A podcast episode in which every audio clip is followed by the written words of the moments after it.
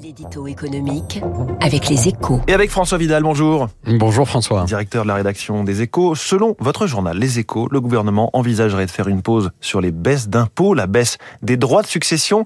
C'était un engagement de campagne d'Emmanuel Macron. Eh bien, euh, c'est cette baisse qui serait dans le viseur, François. Oui, euh, et aussi la possibilité pour les concubins de remplir une déclaration d'impôt commune. L'arbitrage final n'a pas encore été rendu, hein, mais la cause semble entendue. En fait, c'est la deuxième fois que ces mesures sont recalées, enfin serait recalé. À la rentrée 2022, déjà, Elisabeth Borne ne les avait pas retenus dans le budget 2023 pour limiter un déficit public creusé par le quoi qu'il en coûte et le bouclier tarifaire sur l'énergie. Il faut dire que ces promesses ont un coût élevé. Réduire la fiscalité sur les successions représenterait une facture de 3 à 4 milliards d'euros. Quant à la disposition sur les concubins, elle représenterait un manque à gagner d'un milliard. Pas vraiment l'épaisseur du trait quand les finances mmh. publiques sont déjà largement dans le rouge. Et quand le ministre Bruno Le Maire s'est engagé récemment à trouver plusieurs milliards d'euros d'économies.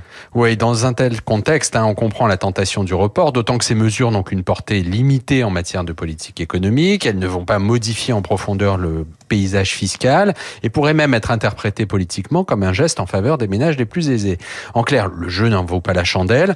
En fait, l'exécutif a tout intérêt à concentrer ses efforts sur des dispositions plus en ligne avec la politique de l'offre et donc susceptibles d'améliorer la compétitivité du pays. Et la bonne nouvelle, c'est que la baisse des impôts de production, enclenchée cette année, ne devrait pas être concernée par cette pause. La suppression de la cotisation sur la valeur ajoutée des entreprises devrait en effet s'achever l'an prochain, comme prévu. François Vidal, tous les matins à 7h10 sur Radio Classique. Il est 7h13.